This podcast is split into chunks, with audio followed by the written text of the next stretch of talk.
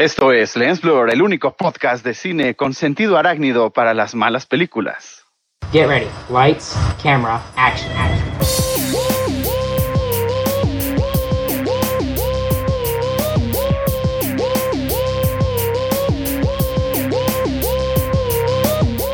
Esto es Lens Blur. Ojalá tuviéramos ese sentido arácnido para las malas películas, Raúl, Sí. pero luego tú defiendes No. cada cosa que, que No, ya no, no, no yo sí. Ahí me dicen que no, no las veo y ya las ando criticando, es mi sentido arácnido. Vaya, Es vaya. eso. Qué, qué terrible. La Está- frase Bien, me gustó. La frase me Lo tienes bien gustó. Gracias, desarroll- gracias. desarrollado. Está buena frase, buena frase. Gracias, gracias. Bien, Raúl. Sí, la, una, la frase me gustó. una semana que no decepcionaste. Me agrada.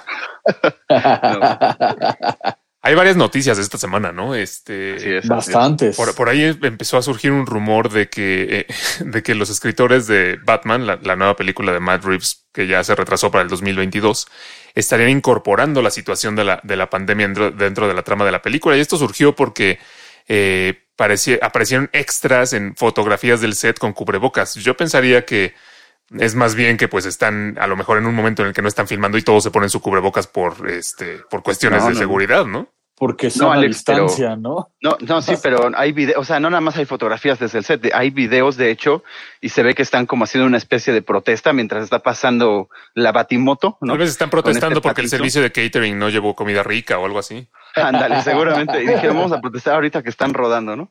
No, Eh, yo, lo, no, yo, no. yo lo interpreto más en el, en el sentido de, de que mientras están rodando escenas que quizá no van a quedar en el corte final, sino que están haciendo la toma uno, toma dos, hasta que llega la Ensayando, toma final. ensayando. Exacto, ensayando. Eh, lo hacen con cubrebocas Pues claro, Raúl. para evitar cualquier problema. Exactamente. Sí, o sea, es bien sabido que durante el rodaje de una película se roda, se, sí se dice roda, rueda, se rueda. rueda. Sí, se, se rueda, rueda, la ajá. misma escena varias veces hasta que queda el corte final. Entonces yo lo interpreto más como Sí, eso. yo creo que es así como mientras no están grabando, pues todos se ponen su cubrebocas para mantener la- la- las medidas sanitarias y tratar de protegerse lo más posible. Claro. Todos Bueno. se mantienen protegidos y digo, aprovecha la producción, evidentemente, ¿no? La situación. Ah, para, bueno.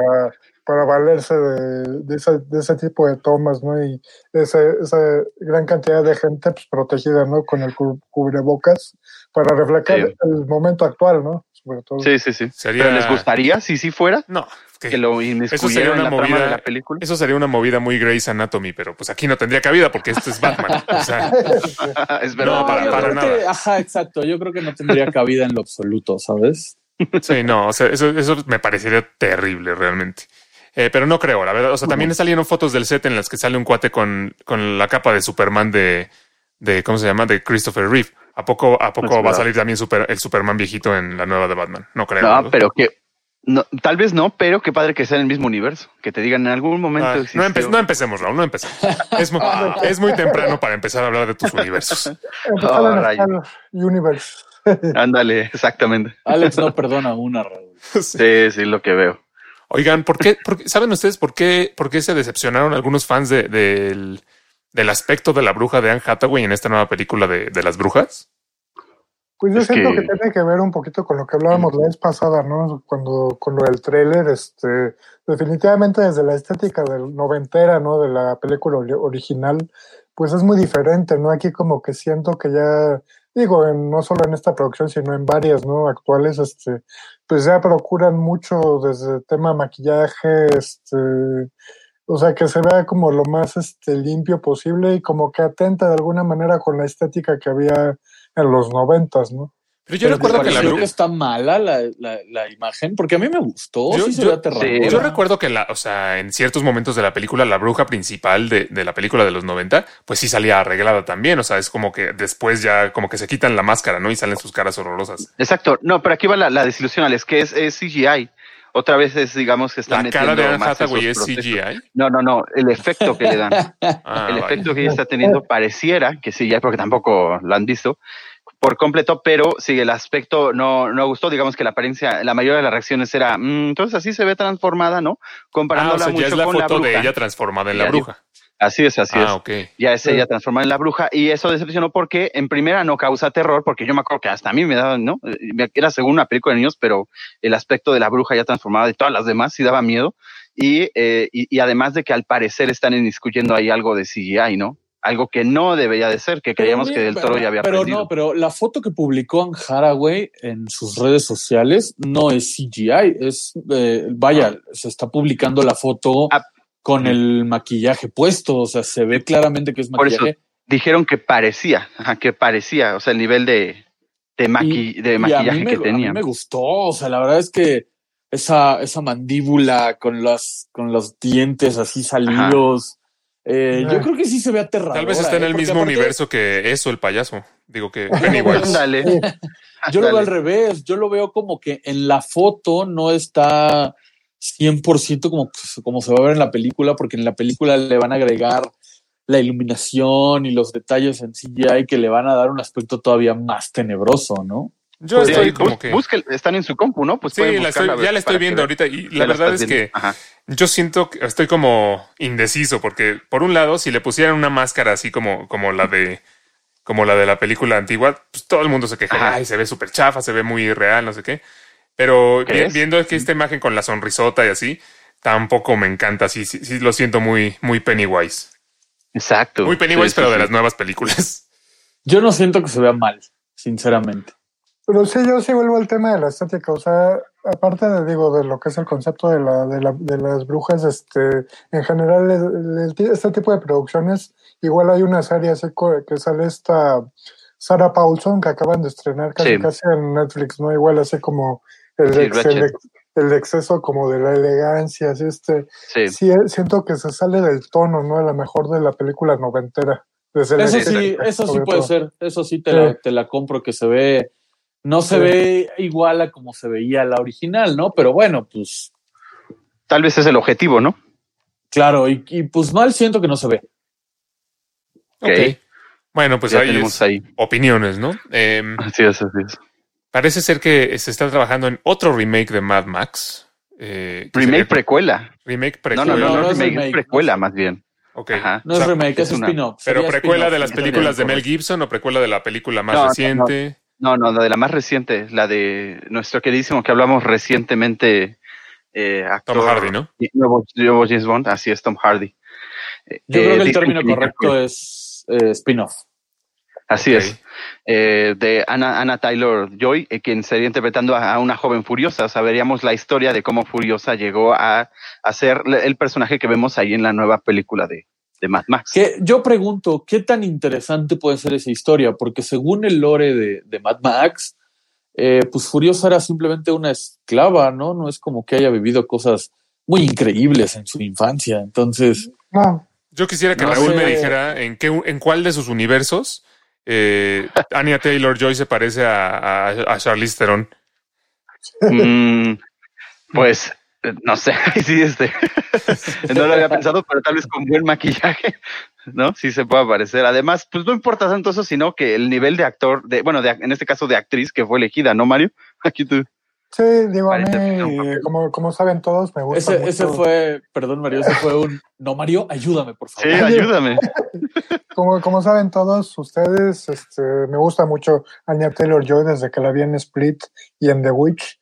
Eh, pero me- digo, más allá de este spin-off que vayan a hacer de Mad Max, que digo a mí, yo siempre seré fan de la original, de esta nueva que sacaron hace algunos años, dicen que es buena, pero a mí no me agradó del todo. Ah, no, de, ah, yo creí que sí, de Mario. la original.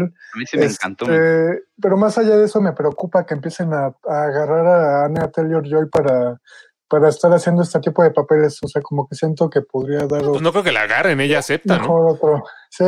Sí, eso Supongo, no supongo que ella dice que sí.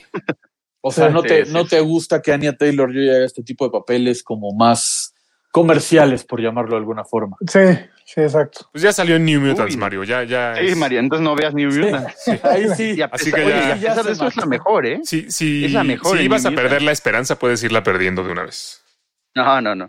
Eh, eh, eh, hasta eso es la mejor, ¿eh? Es la mejor. O sea, tú olvídate de dónde, o sea, aunque salga en Star Wars, en donde tú me digas, tú ves la esencia de ella, o sea, te digo, esto te lo digo de ejemplo de New Mutants, sale ella, pero sigue siendo ese nivel actoral, ¿sí me entiendes? Sí. Tanto Sí, así que se lleva las ahí sí te palmas. tengo que dar la razón, la razón, Raúl. Creo que Ujú. Anya Taylor Joy nos ha mostrado cualidades actorales muy buenas, eh, muy versátil. Eh, sobre todo, o sea, ha interpretado papeles diferentes y en todos lo hace bien, incluyendo a, a Magic en, en- en New Mutants. Creo que es de lo mejorcito de la película, entonces yo creo que lo puede hacer bien, pero también necesita un buen guion.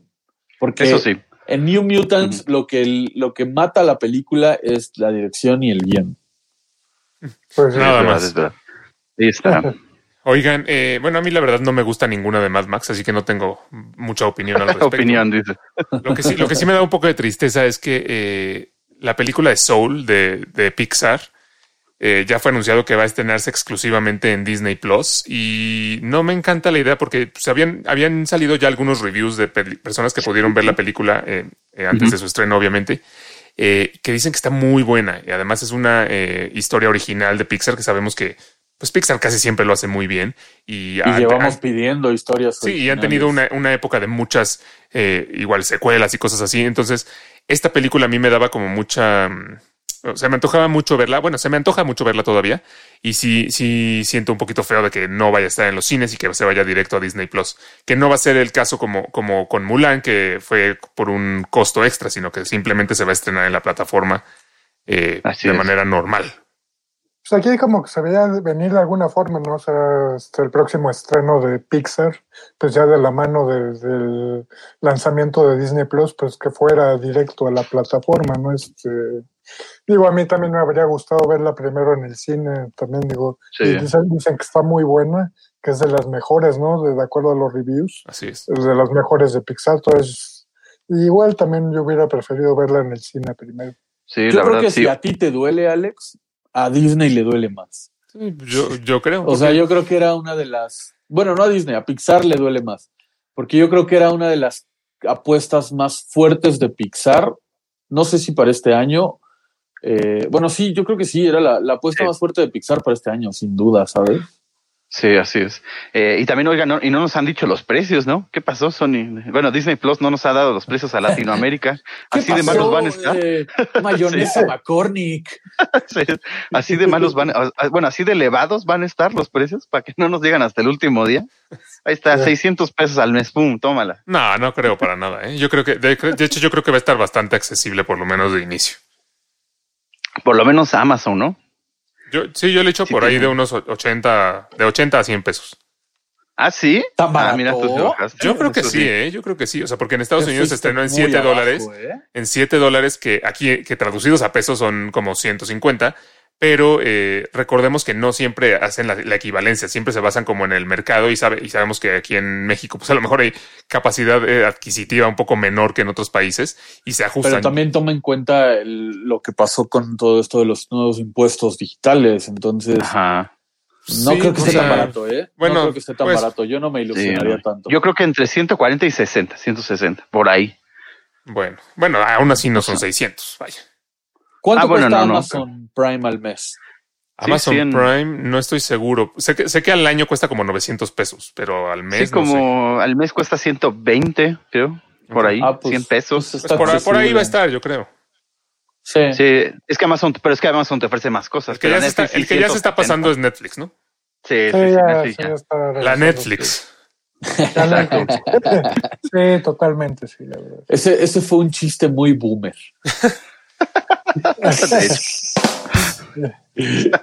Exactamente. Oigan, en las, un- Sí, en las pues, últimas bueno. semanas hemos hablado mucho de, bueno, de Raúl con sus universos, ya saben. Este, No, hemos, hemos, hemos hablado mucho de la posibilidad de que en la siguiente película de, de El Hombre Araña eh, hubiera a lo mejor un cameo o una participación incluso más grande de los Spider-Man anteriores, pensando en que se pudieran juntar los universos, ¿no? Y se hizo más fuerte este rumor cuando nos enteramos de que el Doctor Strange va a tener una aparición en, en, en la siguiente película de No Spider-Man. solo una aparición, está confirmado que va a ser parte del elenco principal. Bueno, O sea, va a pues tener va. un papel importante. Bueno, va a aparecer importantemente, pues.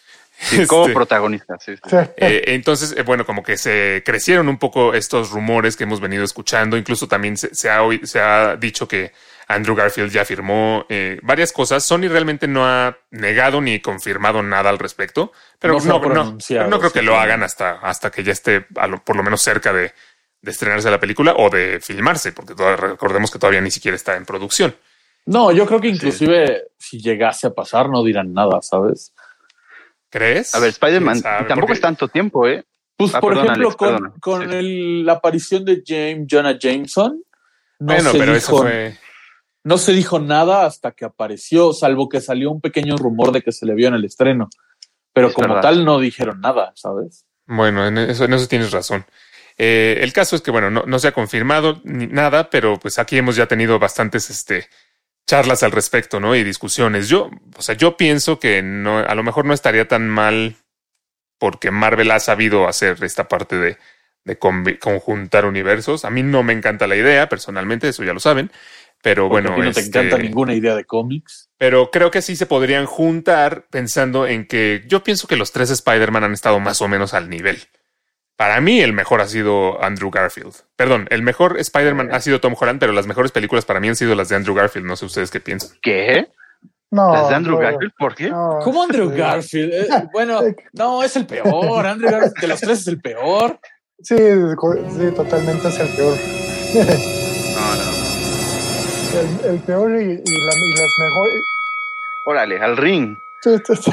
O sea, me y- y las mejores son las de Toby Maguire, definitivamente. Ay, no manches. Sí, yo ¿Por también. qué, por, qué, ¿Por qué Andrew Garfield es el peor según, según ustedes? No, porque, o sea, yo, porque yo primero con Toby Maguire y con, con este otro chavo, ¿cómo se llama? Tom Holland. ¿no?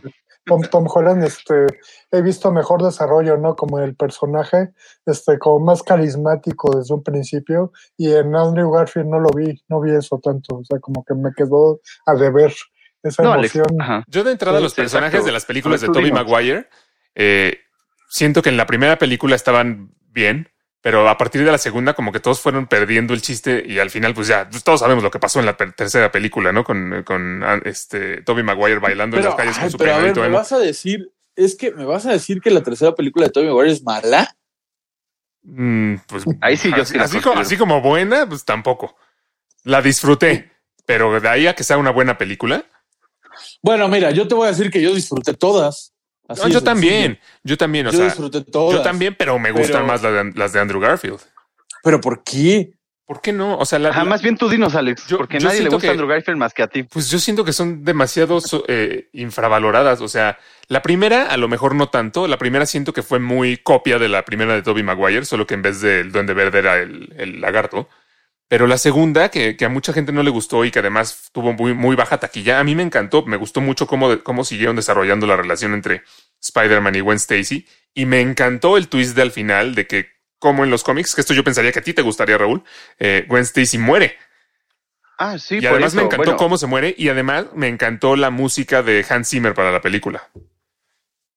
O sea, por eso, de secundarios, sí, Gwen Stacy yo creo que es hasta ahorita el mejor love interest, o ahí, ahí tenemos la disputa, ¿no? Con la de, con la Mary Jane de esta No, es- Cameron Díaz, ¿no? me- ¿Cuál me- Cameron me- Díaz? Era. Kirsten Dunst. Perdóname, Kristen Dunst, Cameron Díaz. No, bueno, pues Raúl no sabe ni quién salía, por eso, por eso, por eso piensa que le gustaban más las de Toby. Sí, sí, sí. No, No, perdón, perdón. Pero de veras, Alex, de veras, Gwen Stacy supera a, Mary, Kirsten Dunst. Yo te diría que sí, porque en la, en la primera película de, de Toby Maguire, en la primerita película de Spider-Man, Kirsten Dunst, eh, eh, yo siento que lo hizo muy bien como Mary Jane, quedaba excelente en el papel y era una Mary Jane como la que veíamos en las caricaturas y en los cómics, ¿no? Este con, con el cabello rojo y, y, y yo pienso que lo hacía muy bien. Pero a partir de la segunda película, su, su personaje parecía como, como si lo estuviera, como si estuviera deslavado, haz de cuenta, y cada vez era más chocante, o sea, me- cada vez me caía más En mal. eso, en eso te voy a dar la razón, pero creo que le pasó a, a- a todos los personajes, ¿sabes?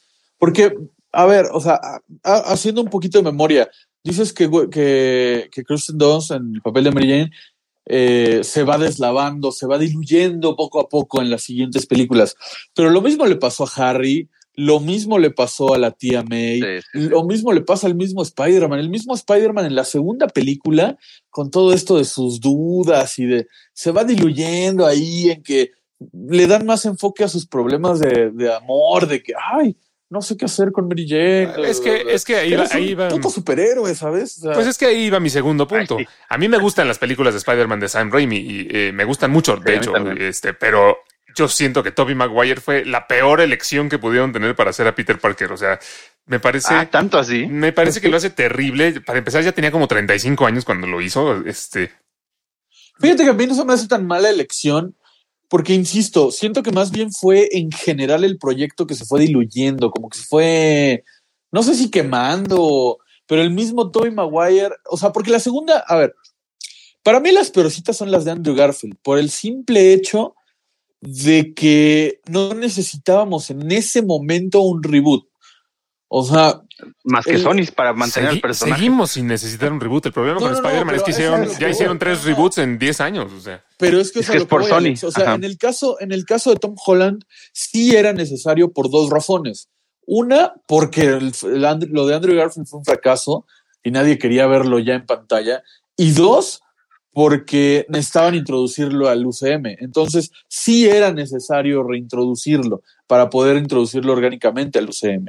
Pero en el caso de, de Andrew Garfield, nadie necesitaba un reboot. Todos queríamos ver Spider-Man 4 con Tobey Maguire porque habían sido buenas. Entonces, lo de Andrew Garfield tuvo muy mala pero es que habían sido buenas hasta pidió. que se estrenó la tercera con ese eh, Venom Porque chafísima de Topher ahora- Grace, con ese eh, eh, arenero de. No, Sí, sí, esa sí. es que, es- a ver, espérame, esto también fue buena. Esta también fue No, buena. no, o sea, Claro que la sí, no. idea, no, buena. la idea, la idea La de que apareciera. fue demasiado No, no, no. ambiciosa, pero fue buena. La idea de que apareciera Venom era buena, la idea de que, de que saliera el Spider-Man con el traje Ajá. negro era buena, pero ya la ejecución fue un Sí, desastre. no, Esa ahí fue sí de acuerdo. Fue un ambiciosa, exceso no de personajes, es como dices, ¿no? Incluso el, el personaje de Harry ya chafeó, el personaje de Mary Jane chafeó, el personaje de Spider-Man ya había chafeado. Y luego, Este, ¿qué película. fregos El hace problema, Topher mira, te voy a contar, te voy a contar el problema. Sí, sí. Lo que pasa es que Sam, este, Sam Raimi no sabía si, le, si iba a hacer una cuarta película. Entonces Sam Raimi no quería meter tantos personajes. Sam Raimi quería centrarse en la pura historia de Venom. Pero como no sabía si le iban a dar la oportunidad de hacer una cuarta película, tuvo que precipitarse a meter demasiadas cosas.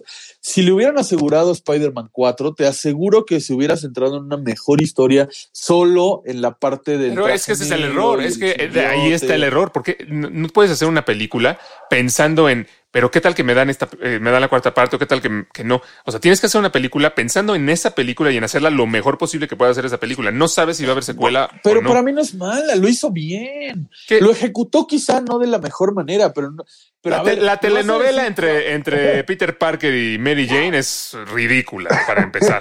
Luego Peter Parker bailando con su peinadito emo, peor. Luego todo el mundo ¿qué quería ver en esa película? A Venom. ¿Y qué vemos? A un Topher Grace eh, en esteroides sin ni siquiera la, el- la cara de Venom, ¿no? Nada más, nada más con su traje llegándole hasta aquí, hasta el, hasta el cuello, Sí, pero, sí, la, pero la cara de, de Topher Grace con unos Porque colmillitos ahí como de introduciendo Drácula. al personaje, no iban a ponerte a Venom así en pantalla. No estaban introduciendo al de- personaje, se de murió en la misma ¿sabes? película.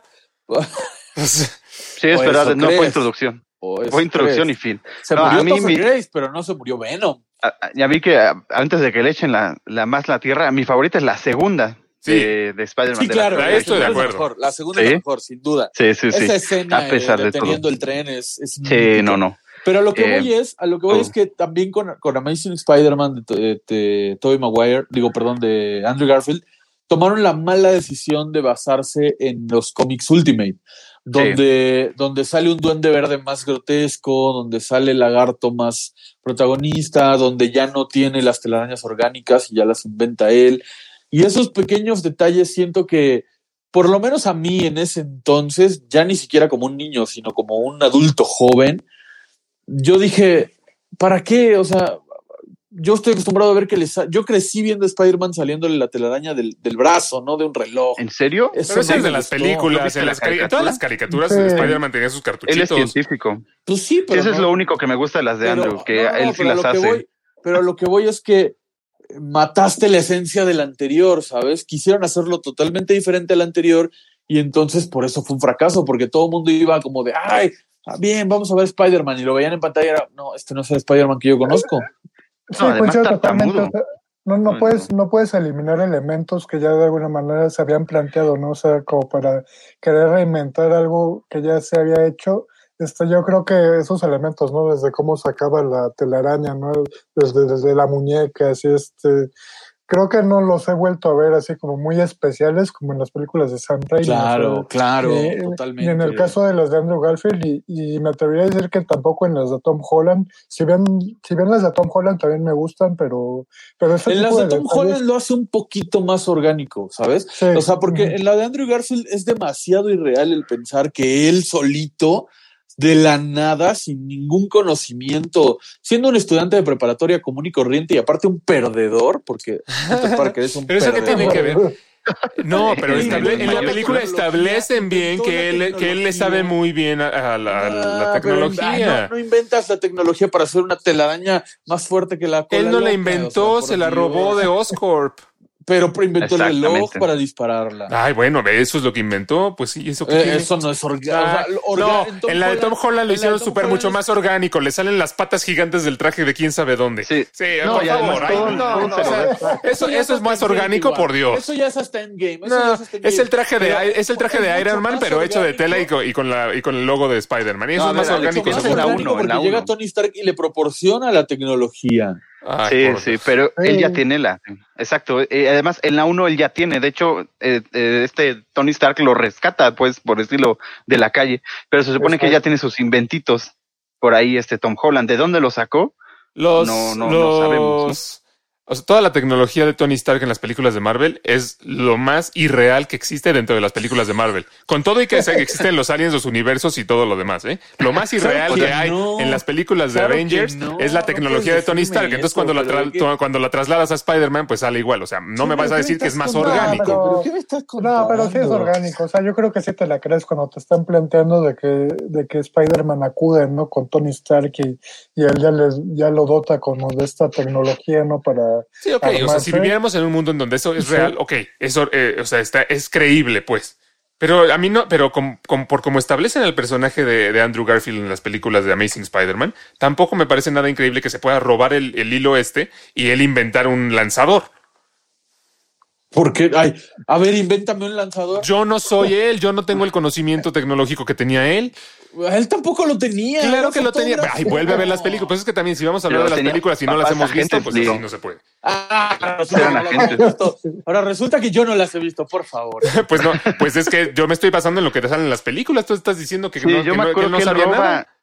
Sí, sí, él lo hace con esa telaraña que encuentra en ese lugar donde lo pican y ahí hace la, sabemos la que la telaraña. roba, ¿no? pero oye, por favor, no es un maldito genio, no es un, la- no, no es Pues un en la película sí es un genio, y sí es un preparatoria. ¿Y eso qué? Pues ¿No eso puede es ser un estudiante de preparatoria Eso es listo? irreal. A ver, eso es un poquito que más apegado al a lo mejor, a lo mejor tú no eras un genio en preparatoria, pero pues no le quites esa posibilidad al pobre de Por Peter. favor, por favor. Pero siempre había un listo en la clase, ¿no? O sea, Sí, o sea, uno que un día un proyecto, ¿tú qué hiciste? El lanzador de Spider-Man, Inge su madre, ¿no? Y ya lo, lo sacaba ahí y toma Irreal, el premio irreal de ciencia. totalmente, no es orgánico. bueno, No, no, Mira, pero ¿dónde- por pero el es desarrollo, que dices. a ver, y te voy a por- el desarrollo de los personajes de, de las películas de Andrew Garfield no es un buen desarrollo. El desarrollo de Lagarto no es bueno. El desarrollo de Gwen Stacy no es bueno. El desarrollo Harry, de ¿por qué? ¿Qué es lo que los hace no buenos? El de Harry. el ¿Qué de es lo Harry- que los hace Harry no buenos? basura. el de Harry te, do- te do- te doy la razón. Ahí su desarrollo sí es bastante malo porque el papá que ha tenido la misma enfermedad deteriorándose por no sé cuántos años, a Harry le da en en un Sí. día y de repente en una semana ya está igual que el No, papá. y Harry aparece a media película diciendo, hola,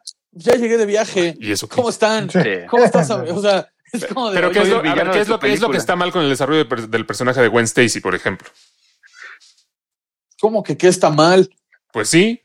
¿Qué es lo que qué es lo que te parece tan mal? A ver, en las películas de Sam Raimi tiene todo este conflicto porque no sabe quién es Spider-Man y entonces tienen que ahí este Con tu familia. con su familia y demás. Bueno, Stacy al toque se da cuenta quién es Spider-Man y ya Él se lo y dice, lo no se da apoya, cuenta, pues, él se lo dice.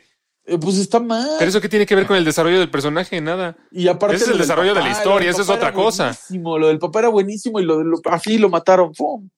No, pero, o sea, si te pones a pensar en las películas de Tobey Maguire, bueno, las de Sam Raimi de comparación de las de Andrew Garfield, o sea, yo vuelvo a lo mismo, o sea, el desarrollo con esta sutileza, ¿no? De los elementos que va descubriendo que tiene, ¿no? Desde la telaraña, hasta el desarrollo de Mary. Jane, o sea, no, no, no, él no se lo dice, a diferencia del caso, ¿no? De, de Andrew. de Eso es, eso justo lo que yo este, le criticaría a las de Andrew No, Garfield. bueno, Tobey Maguire sí se lo dice a, a, a Mary Jane. Sí, al final. Ujú. Pero a lo que voy, o sea, pero justo lo que dice Mario es el crecimiento de personaje de Andrew. O sea, Andrew Garfield al toque, así ya en corto, ya se burla de los ladrones y los ata a las paredes. Exacto. Y sí, es farol y es soberbio y ya se siente. Porque tiene otra personalidad, superhéroe. tiene otra personalidad Pues que el de está Tobey Maguire, que era es el que todo el tiempo está así llorando. ay, Pues esa es la esencia O sea, de Spider-Man. Es No. Peter Parker siempre Peter ha sido Parker- bromista. Peter Parker siempre ha sido No, bromista. Y así es el de Tom Holland, es perdón, pero así es también, allí también es el de Tom Holland.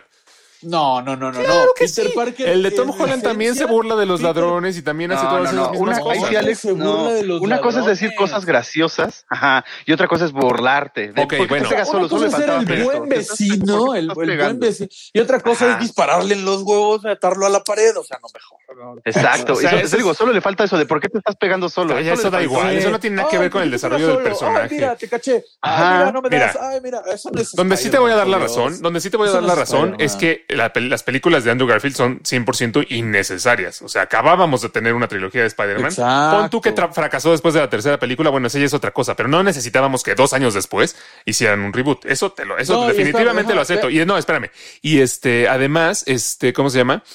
Lo que sí yo le criticaría a esas películas va un poquito en contra de lo que mencionabas, Mario, porque justamente lo que no me gusta de la primera película de Andrew Garfield es que tiene muchas escenas que son igualitas a las de Sam Raimi. Cuando matan al tío Ben, cuando el tío Ben le dice lo de, lo de que con gran poder viene una gran responsabilidad, que se lo dice igualito pero con otras palabras. Con otras Este, palabras. sí. el personaje del lagarto que, que escucha su propia voz, que es igualito al duende verde, pero, pero en este caso con forma de lagarto. O sea, ese tipo de cosas que son idénticas a las películas de Sam Raimi es lo que no me gusta de las de Andrew Garfield. Sí, o sea, Ni me había Sí. percatado que eran idénticas. tiene De de tan alguna- mala que es, la verdad es que yo pasé eso por alto. O sea, eso te habla precisamente también de que no son buenas porque no se lograron desprender como de una esencia. La primera, la primera. Ajá, sí. Este, Uy, de esos dos, sí. elementos, este, que haces, pues lo reproduces, ¿no? Pero no lo hacen, no lo hicieron bien. O sea, no, no, como que no supieron ir a algo original a partir de esos elementos. O sea, como que se pierde mucho Simplemente, simplemente toma, velo de esta forma. En los cómics, en la historia original de, de Spider-Man, el gran amor de Peter Parker es Gwen Stacy, no Mary Jane. Peter Parker, el primer amor de, de Peter Parker es, es exacto, es el primero. ¿Y, y qué lo sucede que- en las películas de Sam Andrew Raimi Garfield? lo- Eso. Lo que Sam Raimi logró fue que la gente amara más a Mary Jane que a Gwen Stacy. La gente, te voy a decir, no, yo te voy a decir lo que pasó ahí. O sea, la muerte de Gwen Stacy es impactante, pero a nadie le importa. No, yo te voy a, no, no. Yo te voy a decir una cosa. Yo te voy a decir por qué nadie quería a Gwen Stacy, porque nadie la conocía. No importa si en los cómics ese era el, el primer amor de Peter Parker. En las caricaturas era Mary Jane Watson y todo el mundo se acuerda de la Mary Jane Watson de la caricatura pelirroja y por eso pusieron a Kristen Dunst pelirroja a ser Mary Jane Watson. Por e- ay, pero Y por eso Gwen ¿de Stacy es un personaje secundario en, en? Spider-Man 3. Porque nadie ¿Y se acuerda de Gwen Stacy. Ay, por favor, ¿cómo nadie se acuerda de Gwen Stacy si es Spider-Gwen también? Sí, yo me menos, de menos la gente, en- o sea, yo estoy hablando del 2012, menos la gente del 2002 tenía idea de qué era eso de Spider-Gwen. ¿Spider qué? No Spider-Gwen. tío. ¿Pero qué me estás contando? Pues si viene de los cómics. Nadie ver, conoce y- los y- cómics, ese es el punto. Ay, no, ese es el no, punto. no, no, bueno, no, o sea, no, ok.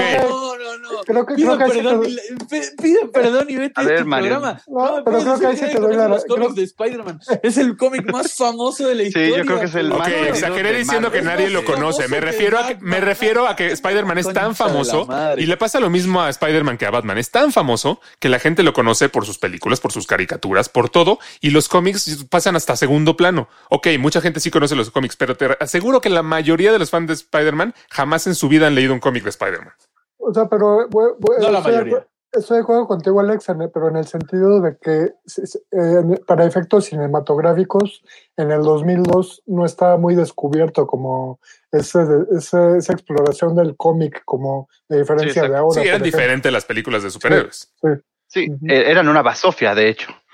Por ¿Qué? citando a Homero. Cálmate, cálmate. No, eran en ese tiempo, hablando de diferentes. Daredevil, sí, sí, sí, hablando de Electra, bueno, cositas que salían en esos Ah, bueno. tiempos de No, experimentación, o sea, ¿no? Yo, o sea, pero justo, o sea, justo yo pienso, y, o sea, ahorita, ahorita a lo mejor ustedes dirán lo contrario, pero yo pienso que justo en esa época las películas no eran tan cercanas al cómic porque se hacían películas de los superhéroes más famosos. O sea, no veíamos todavía películas de los Guardianes de la Galaxia, ni de Iron Man, ni de Capitán América. O sea, veíamos a los más, más famosos, a Superman, a Batman, a Spider-Man. Quizás, quizás por ahí ya empezaban a salir las de Hulk y las de X-Men, pero no eran tan cercanas a los cómics, justamente porque los cómics Sí, o sea, son populares con un sector de la audiencia, pero realmente el grueso del- de las películas que consumía estas películas de superhéroes no, este, no eran fans del cómic, eran, o sea, conocían a no los tienen personajes por sus caricaturas. No tienen que ser fans. Pues según del lo que tú estás diciendo, sí, porque piensas que, que todo el mundo sabía que Gwen Stacy era su primer amor y no, todo el mundo conocía más a Mary Jane que a No Gwen creo que Stacy. todo el mundo conociera más a Mary Jane. Estabas No muy tienen- no pequeño tienen para que ser recordarlo. fans del cómic, no tienen que ser Sí, fans del sí no. cómic, simplemente es cultura popular. Cultura, la cultura popular de la gente, co- con la gente, con el populo, con la mayoría de la gente, era que el amor de Peter Parker era Mary Jane Watson. Y como tú dices, se fueron por la caricatura del 95, exactamente. ¿no? 95, 96. Pero ahí también anduvo con Mary, digo, con esta Stacy, Gwen Stacy también. Pero ¿de qué personaje te acuerdas más? Yo no me acuerdo Harry. ni siquiera de haber visto a Gwen Stacy en la caricatura. ¿Cómo crees? Sí. Una de cabello blanco, gato, ¿no? ¿No la recuerdas? Ah, La- sí, sí, me Gwen. acuerdo, tienes razón. Pero me acuerdo mucho más de.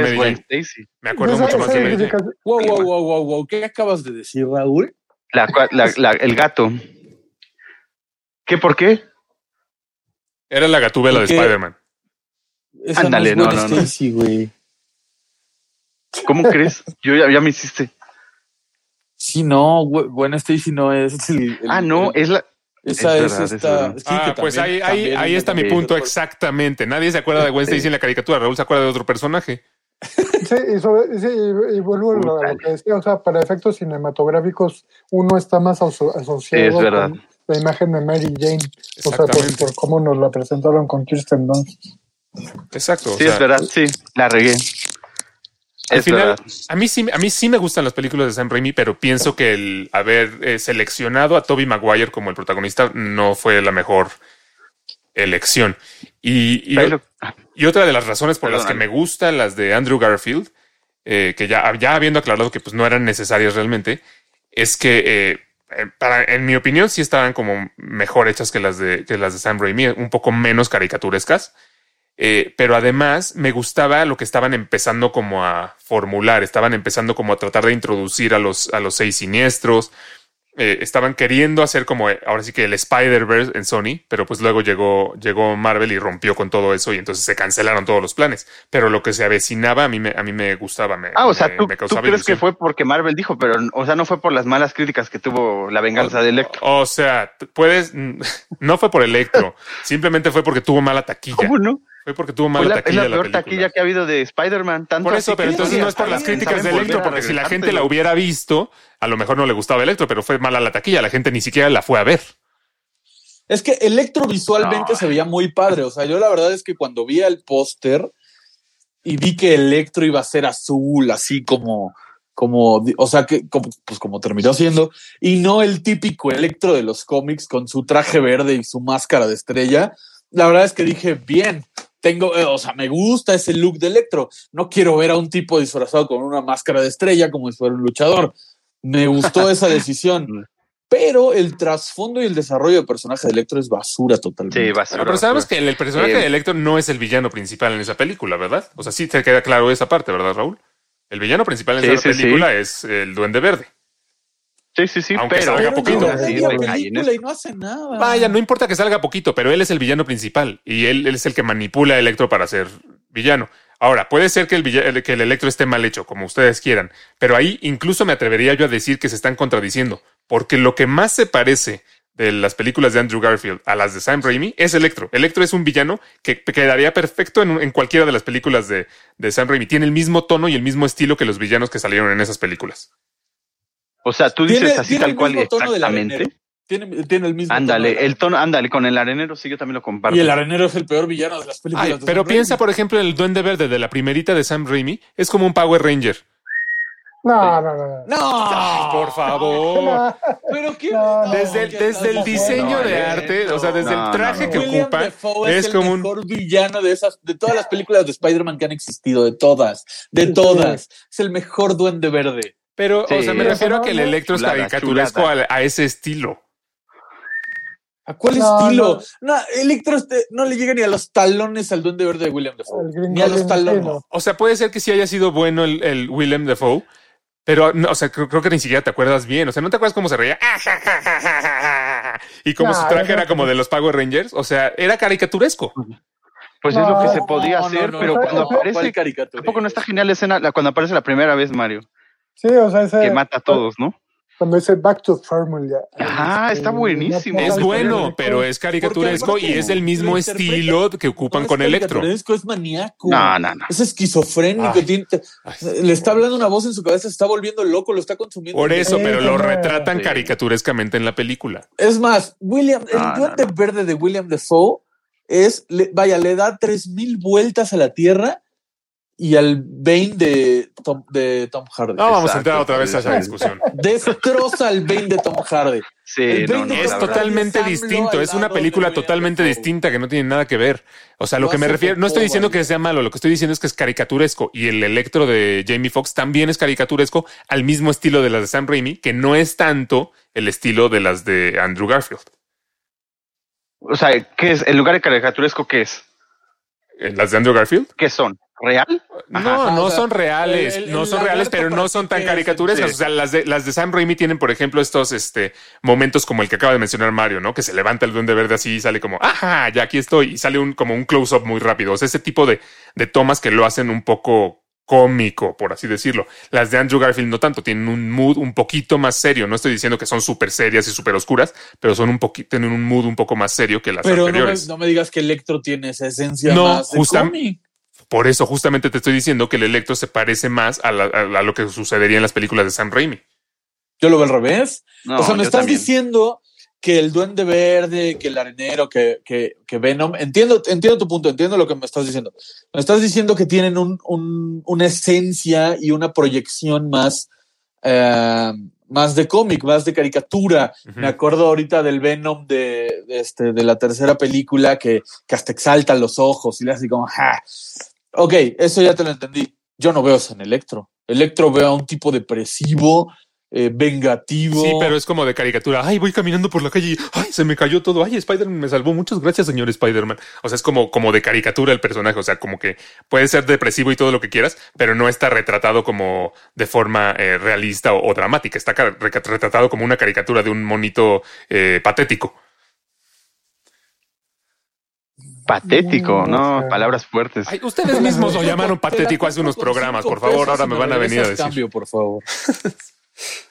Oye, dato, dato eh, intermedio, nada más aclarando. Me, me causó la duda Raúl. Y efectivamente, no, Gata Negra no es, no es Gwen Sí, no. es Sí, para nada, no, no, no. Es Esa Felicia edad, Hardy. ese es Felicia. Y Pero ese es también otro es pareja de Peter. Parker. De hecho, es, Así es, así es. es una de los también amores de Peter Parker. Cuando MJ anda de, ya saben quién, con, con Harry o con el, el, el, el- ¿qué? El astronauta, no me acuerdo cuál de las dos es, eh, eh, este Peter anda con, con Felicity. Es correcto. Así es, así es. Felicia. Eh, y también, yo tengo también algo importante que decir sobre este Andrew, y ese es su tartamudez. No sé si se dan cuenta. Eh, para mí, además, como actor, pues, ya hablando de, de actor, de niveles actorales, no le pide nada a ningún otro que se disfrace de nosotros, ¿no? Y, y sea Spider-Man, ¿no? Ya, o sea, Me choca, me ya, choca. ya hablando de, de los actores como tal, o sea, ya no tanto de las películas, sino de los actores, Andrew Garfield tampoco me encanta. Tampoco, eh, también tenía como 30 años cuando, ya, cuando hizo a Spider-Man.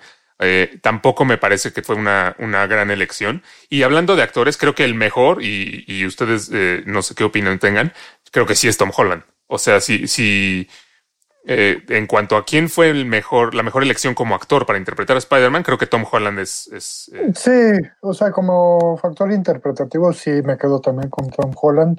Este, el caso de Tobey Maguire, este, a mí no me, o sea, yo cuando vi la primera, me acuerdo muy bien, a mí no me son nada de ruido, o sea, pues, que haya entrado a treinta y tantos años a interpretar el papel, este, pues yo me la creí, o sea, luego, luego, o sea, viéndolo ahí en las escenas de la escuela.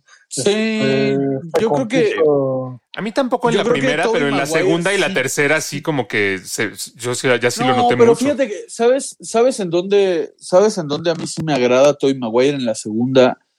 Porque se nota el desarrollo, es que, perdón que vuelva al desarrollo de personaje, pero en la segunda, cuando hace todo esto de, de salvar al, al, al, ¿cómo se llama? Al, al tren y que lo cargan y que todos guardan su secreto. Se ve un Spider-Man más maduro y por lo tanto Sí. cuadra mejor con Toby Maguire que se ve más maduro, ¿sabes? Ya no se ve como un niño de secundaria. No, bueno, ya creció un poco dentro de esa cuadra, película. cua- o sea, creció Peter Parker, creció Spider-Man y cuadra con el. Sí, el problema es que para la tercera película, ya en vez de crecer como una persona Se que sería Spider-Man, sí, creció, Totalmente. creció como una eh, damisela en peligro de las telenovelas del canal de las estrellas. Entonces, eh, ahí yo creo que yo creo que a mí sí me gusta Tobey Maguire. Voy con voy con Mario, me gusta Tom Holland. Creo que Tom Holland fue el un ejemplo más de los genios que son Marvel para hacer cast, ¿sabes? Marvel para hacer cast ha demostrado una y mil veces que, que sabe lo que hace y creo que Tom Holland fue la mejor elección porque aparte es un Spider-Man que va para largo, ¿sabes? Lo Sí. presentan en la primera película como, como un chico adolescente que, que, tiene, que quiere tener su primer beso y su primera Sí, cita. o sea, lo presenta. es- y, está bien, eh, porque además cuadra con la edad que tiene el y personaje. cuadra con la edad. Y lo vamos a ver a lo largo de este proyecto, no sé cuántos años sean el próximo, eh, la siguiente fase o las siguientes fases de- del universo cinematográfico de Marvel, pero a lo largo de este proyecto creo que lo vamos a ver consolidarse como el líder o el- uno de los nuevos líderes de los Avengers y va Sí. a crecer a- con, junto con el papel, ¿no? Entonces, yo me imagino ah, dentro de X años, no sé, 10 años, por ejemplo, así como Chris Evans llegó de tomar, de ser la antorcha humana, llegó a interpretar a Capitán América como un pues actor promedio, no era tan conocido en ese momento, quizá, o tan famoso, y se consolidó junto con el Capitán América. Eh, yo creo que Tom Holland se va a consolidar junto con Spider-Man y va, lo- me lo imagino dentro de 10 años en, en la pelea contra Galactus, ya siendo un hombre adulto, liderando. Ganándole él ¿sabes? solo. Ah, no, no, Sí, sí, sí, liderando. sí. Entonces creo que ahí estuvo perfecto. Y Andrew Garfield, no. Andrew Ya se perdió. No, y deja tú que se perdió. No, no, no lo veo, no lo veo como Spider-Man. Sí, o Sí, sea, no, como actor, como su, su interpretación del personaje, ahí sí estoy de acuerdo con ustedes, no me, no me gustó. Eh. Pero creo que y algo- yo tengo una pregunta más. A Ah, ver, bueno. di. No, Sí, dilo, eh, solo una pregunta pregunta. de los, sí, de los, eh, ahora ya los, los personajes que rodean, hablando un poquito también de Tom Holland, ¿ustedes qué opinan? ¿Han conectado, por ejemplo, con esa MJ? ¿Han conectado con alguno de los otros que lo, Mm, que lo siguen a La este verdad es joven que no, y justamente es lo que iba a pregun- lo que iba este, a, a decirles. Creo que el- lo que he visto en- durante esta discusión que hemos tenido es que hemos hablado principalmente de las películas de Tobey Maguire y de las de Andrew Garfield. Es. Y si bien hemos dicho que Tom Holland ha sido eh, muy bien escogido para interpretar a Spider-Man, creo que sus películas se quedan muy, este, muy, muy X, por así decirlo. O sea, no, no, no que sean malas, no que estén mal hechas, pero creo que son muy poco recordables las, las dos películas que hemos tenido de Tom Holland. Y creo que uno de los factores pudiera ser justo es el de los, el de los personajes que lo rodean. O sea, el gordito Ned me cae bien, se me hace simpático.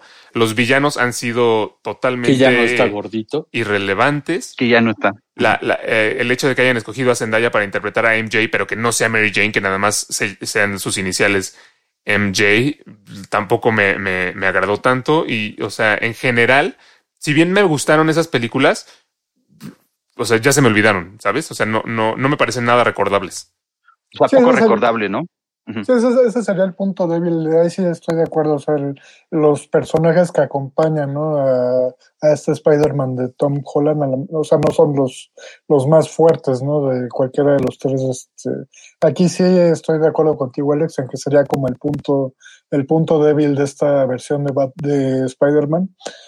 Eh, pero sí, o sea, definitivamente de los tres sí me quedo con Tom Holland por la sencilla razón de que refrescó, en principio reinventó como de nuevo al, al personaje de Spider-Man en el, en el mu- universo cinematográfico Sí. y pues le dio este nuevo matiz, ¿no? Como más este único, ¿no? Que puede dar Tom Holland interpretando, ¿no? Sí. Sí, o- o- uno dirá, no- ¿no?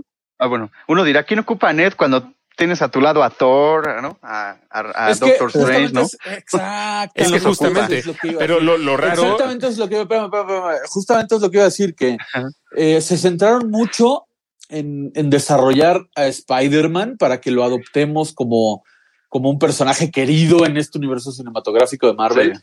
Se centraron mucho en desarrollarlo a él, en, en- en que empaticemos con él. Y el fuerte de las películas, o sea, yo no considero que sean olvidables. El fuerte de las películas de Tom de las películas de Tom Holland, yo creo que es el contexto en el que se desarrollan, ¿sabes? O sea, el contexto con Misterio, con el Tony Stark, con Sí, Happy, es que- con el buitre que trabajó en Stark Industries y la invasión Chitauri y la tecnología Alien. Todo esto es lo que, lo que las hace relevantes. Es que yo creo que la, el- la participación de Tom Holland como Spider-Man es mucho más recordable. Yo me acuerdo mucho más de Tom Holland como Spider-Man en, en Capitán América Civil War y en, en Infinity War cuando se va el, el polvito y le dice no me quiero ir, señor Stark. No, no, no. y en Avengers son Endgame cuando regresa a la vida. Son relevantes. Las Ajá. películas son relevantes. Son relevantes, pero son, relevantes secundarios. O sea, son como de apoyo para la historia de los Avengers. Y el personaje de o sea, Spider-Man son es como. relevantes dentro de su contexto, que es el universo cinematográfico de Marvel. Como películas en solitario no son tan Exacto, memorables como exacto. fueron las de Sam Raimi. Exacto, pero las diciendo. por eso, pero las películas de Iron Man, por ejemplo, sí son memorables en solitario. eh, La 1. Ah, y la 3 y la 2 también. No, Ah, sí, la la 3 y dos la 2 y no, todas. guácala. Eh, la, la, la uno, sí. La de. Hulk uno, también es la- memorable en la es solitario. la- No las es de- cierto, nadie se acuerda de la de Hulk. Bueno, tienes razón. Para mí es memorable porque a mí sí se me hizo buena. Pero ahí sí te doy la razón. Nadie se acuerda de O ella. sea, ah, no, bueno, ustedes saben que a mí me gustan todas. Que Las yo- de Capitán América, por del- ejemplo, son del UCM. Pero eh, yo siento que el personaje de Spider-Man ha sido, o sea, es memorable dentro del universo cinematográfico de, de Marvel y con todos los Avengers, pero sus películas en particular han sido muy, pues, como secundarias, Muy por X, así ¿no? decirlo. Y, Sí. y por Pero ejemplo, fíjate que, o sea, no considero que sean tan, tan irrelevantes o tan malas, ¿eh? Eh, yo creo no, que. es que yo no dije que sean la- malas, yo no dije que sean Bueno, malas ni es que sean irrelevantes, nada más digo que no son, tampoco no son memorables. Pues, como No son dices. memorables. Yo no, la, con- yo no lo consideraría así. O sea, a mí sí me gustó mucho eh, toda esta parte del, del buitre, de, de la actuación de Michael Keaton, el contexto con el buitre, esta escena en el carro donde voltea y le dice, ya sé quién eres, Peter Parker, y él así como de, qué concha Sí, de la vaya, o sea, la este película es suegro buena, pero, nada que, más, pero, ¿no? pero realmente no, no, no, no te acuerdas mucho de eso. O sea, y por ver, ejemplo, el personaje del sí. buitre, ahí sí ese ha sido el mejor desarrollo de personaje que yo he visto en la historia de, lo- de los Por su- superhéroes. Y eso ¿Por lo hace memorable. Sí, Ah, no, pero te lo voy a decir, te voy a decir por qué. Porque empieza A ver, primero Alex. Michael Keaton siendo Batman en 1989. No, luego, bueno. luego a todo el mundo, espera, luego a todo el mundo se le olvida que existe y entonces cae en una depresión y su carrera se hunde y luego regresa con Birdman. No, bueno, todo el mundo Alex, se acuerda sí, otra vez de Michael Keaton, ya es Birdman y ya que es Birdman y tiene alas de pájaro, ahora sí puede ser el buitre en Spider-Man. Un gran desarrollo a lo largo de casi Película 30 que- años. Eh, sí, Chulada, 25 sí, años sí, de sí. desarrollo para lograr esa, esa interpretación. Sí, para pasar de Batman al buitre tuvo que pasar por Birdman en medio. Ahora, Oigan, y también hay que- Lo que, sí, lo que sí les doy la razón A ver. es en lo de los personajes que lo acompañan. Mí, eh, he, de, he de decir que me encanta Zendaya. Me encanta Zendaya, me encanta su personaje, sobre todo en la segunda, porque pues en la primera la verdad es que si dijo dos palabras fue mucho, Sí. Sí. pero en la segunda donde ya la desarrollan un poco más, convive más con Spider-Man, bueno, con Peter, me encanta el personaje de Zendaya, estas escenas en el hotel y, y en, en Europa, donde medio lo cacha y no lo cacha y de pronto, pues sí, ya sé que eres tú y el qué, o sea, me, me encanta el desarrollo de personaje de Zendaya y Zendaya me encanta, pero no es MJ. O sea, Sí, exacto. O sea, es un buen personaje, pero ¿por qué tenían que ponerle MJ nada más por ponerle MJ? no la llamen MJ, no es MJ, nunca lo va a hacer. Y si, y si querían que lo fuera, lo hubieran llamado MJ desde el minuto uno. Y, lo no, hubieran- y le hubieran no, puesto no. Mary Jane. O sea, Exacto, exacto, sí, sí, sí. Y más allá de Zendaya, los demás son totalmente olvidables. O sea, A ver, Flash Thompson, creo que en, en, en sus cinco minutos que sale en la película de Sam Raimi, es mucho más memorable que el Flash Thompson de estas películas de Tom Holland, que son sí, definitivamente. sí que nadie sabe, oye, ese va a ser Venom y todos, ¿qué? ¿No? No, no, no, no puede ser Flash posible. Thompson no es Venom, es agente Sí, Venom. es agente P. Oigan, y también les recuerdo antes de que se me vaya rápido, en este universo se van a adherir dos hablando de Venom, justamente Venom y Morbius, ¿no? Ya lo están conectados porque ya vimos que aparece el buitre, ¿no? Ahí en el tráiler de Morbius. Entonces ya vimos que están conectados estos universos. Por lo menos Morbius y de Venom no sabemos todavía. bueno, sí, de Venom aún no sabemos. Ajá. pero por lo menos en el tráiler de Morbius ya vimos que sale Michael Keaton y eso me a ver si no sale como Batman demasiado. con esto de los universos.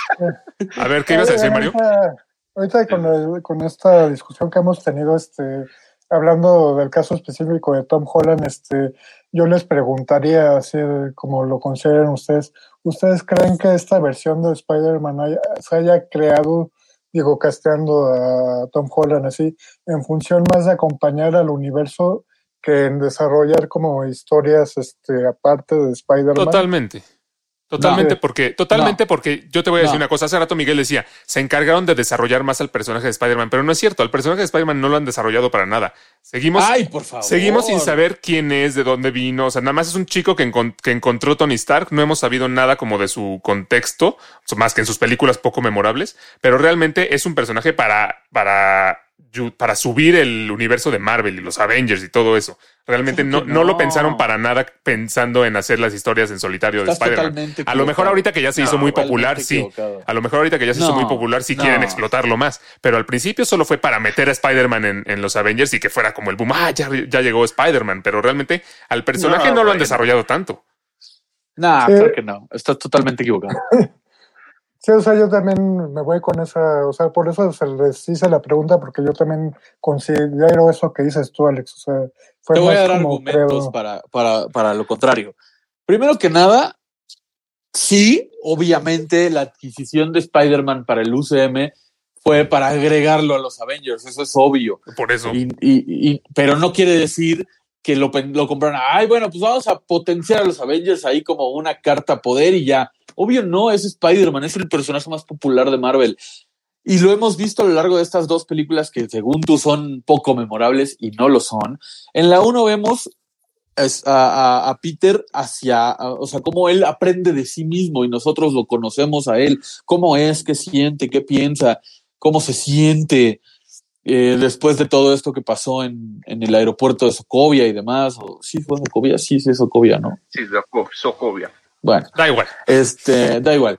Y, y después en la 2 lo vemos cómo se siente hacia su entorno, hacia sus amigos, hacia sus compañeros, hacia, hacia ah, que quiere irse, quiere ser un chico normal, no quiere ser este superhéroe que no tiene tiempo para nada, quiere convivir con su escuela, con sus compañeros, etcétera. Yo creo que lo han desarrollado bien y yo creo que más bien la idea de Spider-Man en el UCM es a futuro. O sea, yo creo que desde que lo adquirieron, desde que hicieron todo el esfuerzo por adquirir Spider-Man a Sony para poderlo meter en el UCM, no fue solamente para que, ay, vamos a meterlo en Civil War y que venda No más. solamente, No. pero esa era la prioridad. que- Ahorita sí ya es a futuro, pero esa era la prioridad en el lo momento. adquirieron, porque ay, desde que lanzaron Iron Man 1 tenían un proyecto de 10 años. No adquirieron Spider-Man solo para una película. Y no tenían Desde pensado adquirir Spider-Man en ese momento. desde que lo adquirieron, lo hicieron pensando en que tarde o temprano se iba a ir Tony Stark, que tarde o temprano se iba a ir Steve Rogers, que tarde o temprano se iba a ir Thor, y que los futuros líderes de los Vengadores, uno de ellos va a ser Spider-Man, y te lo puedo asegurar. Pues sí, o sea, obviamente Sí, ahorita ya entran en los, en los planes a futuro, pero en ese momento Ahorita era y mucho desde, más. que, bueno, desde el día uno. bueno, bueno. O sea, con solo decirte que quién es el personaje protagonista de la segunda película de Spider-Man. Misterio. No. El, pre- el pre- el pre- el principal personaje de la película de Spider-Man Lejos de Casa es Iron Man, que ya está muerto. O sea, toda la película se centra en. Iron Man. Toda la película se centra en Iron Man, en su muerte, Es en que los es lo que lentes que, le dicen, dejó sí. a, a Peter Parker. Que- Toda la película es alrededor de Iron Man. Y entonces Spider-Man sigue, que sirviendo como todo. un personaje eh, de soporte para, el, para los Avengers y en este caso para Iron Man. Para, para contar la historia de Tony Stark, ¿no? Exactamente. No, no, no. exactamente. No, no, no, no estoy to- nada de acuerdo. Igual, igual el personaje del buitre eh, que dices que, que yo lo decía de broma, pero tú dices que tuvo el gran desarrollo. ¿Cuál fue su desarrollo? Le pasó exactamente lo mismo que a todos los villanos de, de películas de Sí, superhéroes. que lo Eh, hacen, ¿no? Se le, se le, ¿cómo se llama? Destruyeron su negocio y entonces tuvo que empezar a robar y se volvió malo por eso. Ese fue su gran desarrollo. Y se encontró un arma superpoderosa y ya con y ya quién sabe de dónde sacó los conocimientos para, para explotar Exacto. esa arma, igual que quién sabe cómo sacó Andrew Garfield. Es lo que le critica, ¿no? Al de Tom Holland. Que le dejó todo, incluso los villanos, ¿no? O sea, le dejó todo, todo. Sí, así todo le dejaron todo ya, a este ya necesito nada más para que él llegue y se ponga el traje de Spider-Man. Sí, sí, sí. Se llama desarrollo. Se llama falta de desarrollo. Desarrollo. Se Falta de desarrollo, desarrollo. exactamente. Falta de Se desarrollo. llama desarrollo. se llama- A ver, me- yo creo que es mucho mejor desarrollo el darle una historia de que tenía una familia, tenía un negocio, el cual perdió. Pero no le dieron la historia, super- nada más dijeron, ay, mataron mi negocio, Eh, por bye. culpa de los superhéroes. Y entonces se las arregló para buscar cómo y así. bla, bla, bla. Toda la historia de. Ah, la historia de, por ejemplo, Hela. Que Hela aparece de la nada y dice: Ay, soy la diosa de la destrucción y la muerte. Voy a matar a todos. ¿Quién es Hela? Y Es- La villana de Thor. La villana de Thor 3, eh, Thor ¿Y yo por qué te estoy dando la razón? Yo cuando dije que esa era una buena villana o que esa Hela tenía no un buen desarrollo. Pero Hela yo nunca dije que sí lo tenía. Yo nunca dije que sí lo tenía. Ni me acordaba es que- quién era Gela. Por eso, a diferencia de Hela, que no tiene un buen desarrollo, el buitre lo tiene. No, el buitre Y nada más la- cu- que el- cuenten su historia no es que esté bien desarrollado y el Misterio lo personaje. tiene. O sea, que Claro cuenten que que, tiene una historia no quiere decir que está desarrollado. No Sí. está inventado así nada más porque sí, ya no aparece de la nada. O sea, para, Hola, el bajo, buitre, ese, ¿no? bajo, bajo esa lógica que tú estás diciendo, entonces el personaje de Spider-Man no tiene desarrollo porque nunca cuentan cómo se convirtió en Spider-Man. Claro que sí, No es Lo cierto. dice Tony. desde sí. el día uno. ¿Qué dijo Tony? Civil War. ¿Qué dice Tony en Civil War? El Que chico lo- que te picaron, tuviste este experimento, bla, como que lo sigue desde ese entonces, Además, cuando aparece por primera vez en su departamento. Aparte, lo de Spider-Man está hecho a posta, porque lo de Spider-Man dijeron, no vamos a contar la misma historia. de- que Por ya eso, y eso está bien, y eso está bien. Garfield. A lo que voy es que el hecho de que digan que. El desarrollo de Spider-Man. El hecho de es que digan que su tiene un- desarrollo adolescente. su Entiendo, entiendo. Con, con Zendaya y demás. Está bien, pero a lo que voy con, con mi comentario es que el hecho de que digan que tuvo una historia y que su familia se le murió o que su negocio se destruyó, no quiere decir que sea un personaje bien desarrollado, nada más quiere decir que le pusieron ahí un contexto. ¿Y qué es un contexto? Pues desarrollarlo. No, o sea, decir yo nací en México no quiere decir que ya que mi personaje está bien desarrollado. Pues lo estás, le estás dando una historia. Sí, pero eso no quiere Cuando decir que ya personaje está- no está bien Sí, pero eso es solo que una no tiene parte. contexto, es que No. no tiene historia, es que El personaje no del Guasón escrito. en la película del Caballero de la Noche está muy bien desarrollado y no se sabe ni de dónde viene ni de dónde salió ni Exacto, nada. no se Justo sabe me nada. estás dando la razón. No necesitas darle Que no- un que no necesita. superorigen y Por eso es lo que te estoy diciendo, que el hecho de que tenga un origen no quiere decir que está bien desarrollado. El que me está dando la razón Pero eres es que- tú. No, yo te estoy diciendo que no importa si, no importa si tiene un super origen o una super historia de, de- de varios años donde veas el crecimiento del buitre. No, le estás dando un trasfondo y una historia en la cual le estás dando un buen que, desarrollo. o sea, por eso, lo que para- estoy para diciendo, convertirse en un buen villano. lo que estoy diciendo es que el hecho de que digan su historia no quiere decir que esté bien desarrollado. Durante la película no tiene ninguna clase de desarrollo. Es malo y ya, porque es malo y punto. Nah, creo que no. Bueno, creo que no nos vamos a poder poner de acuerdo. en- Sí, no, no. Pero bueno, por lo menos creo que los tres Pues coincidimos. porque eres necísimo. Tú eres necio, pero bueno. No, yo te estoy dando argumentos, tú simplemente Tú no me estás dando no, argumentos, tú me estás no, diciendo no, que está desarrollado nada más porque le pusieron un contexto. ¿Y eso qué? Eres súper necio. Pues sí, lo voy a yo creo que para estar en. Lesblor, yo creo que requisito es, ser necio. re- requisito Sí. indispensable. Eh, pero bueno, lo- por lo menos creo que los tres coincidimos en que el mejor Spider-Man como tal es Tom Holland y a lo mejor, pues, la el me- mejor la- casteado. el mejor, así es, el mejor el- elegido. No, yo no, yo sí me voy aún por Toby. Ah, bueno, Raúl no coincide. Qué raro. Sí, sí, sí. Eh, este, pero Y yo creo que también la, la, la trilogía de Sam Raimi es lo mejor que hemos visto de Spider-Man en la gran pantalla. Yo- Yo, lo definiría así. Yo sí, o sea, me, o sea, yo sí diría que me gusta mucho la segunda película de, de Andrew Garfield, pero como un todo sí me, me quedo más con la trilogía de Sam Raimi. Creo que sí es mucho más eh, icónica y, y me gusta más en general, a, a pesar de que la 3 ya sea muy exagerada y demás. Y para Sí, mí la yo- 3, así como The Dark Knight, no cuenta. Sí. The Dark Knight no cuenta, yo- güey. Yo, yo como Rises, peli- Rises. yo, yo como película sí me quedo con las de Sam Raimi. Como Spider-Man, ¿quién lo hace mejor? Sí me quedo con Tom Holland. Pues ya Pues creo que sí estamos de acuerdo, ya ves, Alex. Cuando no te pones de necio, podemos estar de acuerdo. Pues no me pongo de necio cuando no me haces ponerme de necio con tus argumentos inexistentes. Pero bueno, eh, lo mejor sería que ustedes nos platiquen, quienes nos están escuchando, nos digan quién para ustedes es- ha sido el mejor Spider-Man y si creen que sea buena idea esto de juntarlos en, en una película eh, próxima. ¿No? Sí, por favor, sí, sí, sí.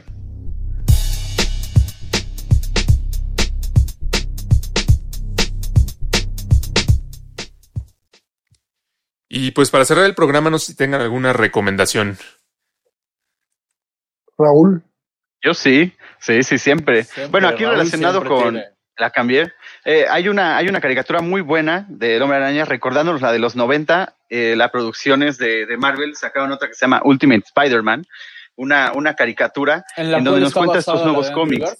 Así es, la cual está basada Andrew Garfield y también choca un poquito con la, la, la esencia que tiene Tom Holland también de esto, porque e- ese Spider-Man es un niño más como tal, ¿no? Pero sí tiene este niño más contacto con los Vengadores, con varios villanos, incluso de, además de su universo, que ya es extenso, ¿no? Que creo que es el, el personaje de Marvel con más villanos que hay. Eh, también está en contacto con varios villanos que ya son más generales para los, para los Vengadores y la pueden ver toda en Netflix, sus cuatro temporadas y aún sigue. Ahí están las cuatro temporadas de Ultimate Spider-Man. Ah, también hay cositas del, del Spider-Verse ahí. Que por no cierto, esa fue un poco criticada porque cuando Disney compró Marvel, la rebotearon, si no me equivoco. Así y al es, final eh, el tiempo les dio la razón porque es buena, es buena, buena, buena Sí, sí, serie. sí. Sí, por eso la, ahí, ahí- ahí la siguieron. Entonces ahí está. Sí, está un poquito caricaturesco, obviamente, porque es infantil. Es PJ-14, creo. Pero está muy buena porque te va contando cositas que están muy bien hechas. Bueno, a mí lo que me gusta, ¿no? Que sí se inspiren bien en los cómics. Entonces todo esto es como si te echaras un buen cómic viendo cada capítulo. Yo les Es quiero, yo les quiero recomendar, bueno, creo que aquí somos fans de Christopher Nolan, sobre todo Alex, pero digo, para los que no conozcan los orígenes de Nolan, este, ahorita a propósito de que está Tenet en el cine, vale la pena que vean Memento, está en, en Amazon Prime Video, este, uno, un- uno de los mejores inicios de cualquier director que yo he visto, la- sinceramente, una historia que vale la pena, contada de una manera al revés, ¿no? Prácticamente este, el desarrollo de la historia. ¿no?